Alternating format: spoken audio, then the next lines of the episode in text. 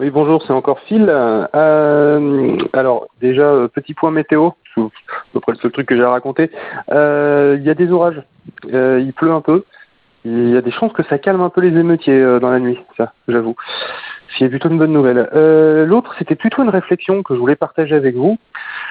Parce que, en fait, j'ai bien réfléchi et je me suis dit que ben, peut-être que j'ai été un peu rapide avec euh, notre cher euh, monsieur euh, Hervé, merde, son nom m'échappe, Hervé Hamelin, voilà, c'est ça.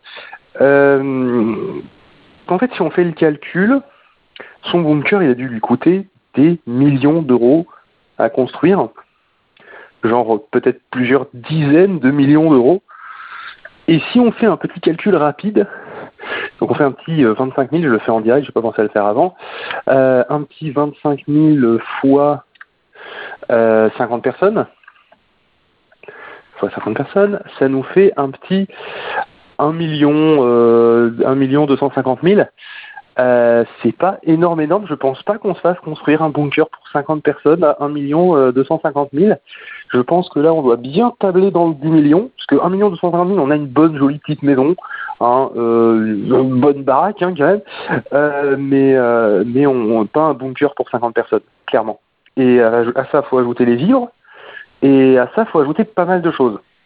Donc, euh, du coup, euh, si vous entendez encore Mia derrière, c'est normal.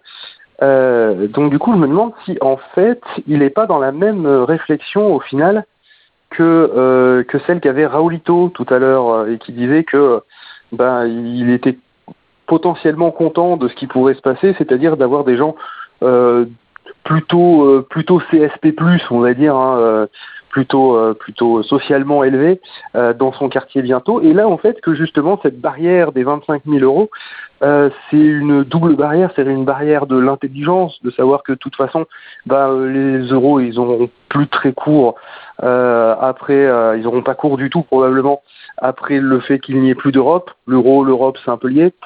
Et, et des gens qui ont un minimum d'argent et donc s'assurer que ça y ait une classe, un minimum de classe sociale parmi les gens qui euh, partageront le bunker avec lui, euh, l'histoire que ça soit pas euh, ça soit pas n'importe qui qui débarque chez lui, euh, tout en proposant proposant quelque chose d'abordable entre guillemets de, de, possible, pas euh, que ça soit que des gens de là-haut. De toute façon, je, une grande majorité des euh, des gens se sont ont été évacués hein, parmi ces parmi ces PDG et tout. Je comprends pas d'ailleurs pourquoi il est resté.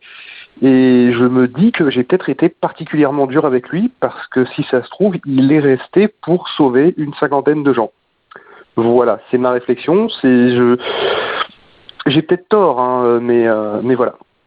Bon, ben écoutez, euh, sur ce, euh, moi, moi qui ai quelques messages, euh, je vais regarder. Normalement, je crois qu'il n'y en a pas de nouveau de votre part.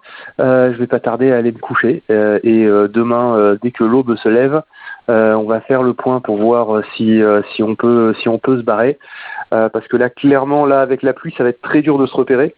Donc, donc du coup, enfin, de, surtout, ça va être bien chiant. Donc, on va pas le tenter. Euh, on est à pied, on n'a aucun véhicule, on a on a rien vu que on a tous les réservoirs qui sont siphonnés. On remercie les militaires. Euh, voilà. Donc, euh, on partira demain à l'aube en espérant que la météo soit plus clémente et que les émeutiers soient peut-être peut-être en train de faire la grasse mat ou calmés. On verra bien. Voilà. Allez, bonne nuit à tous.